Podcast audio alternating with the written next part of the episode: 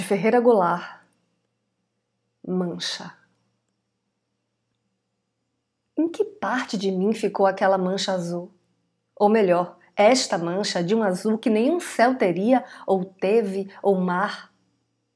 Um azul que a mão de Leonardo achou ao acaso e inevitavelmente e não só. Um azul que há séculos, numa tarde talvez, feito um lampejo, surgiu no mundo essa cor.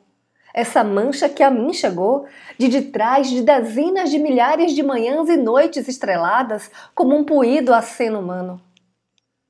Mancha azul que carrego comigo como carrego meus cabelos ou uma lesão oculta onde ninguém sabe. Eu sou Renata Ettinger e esse é o Trago número 41.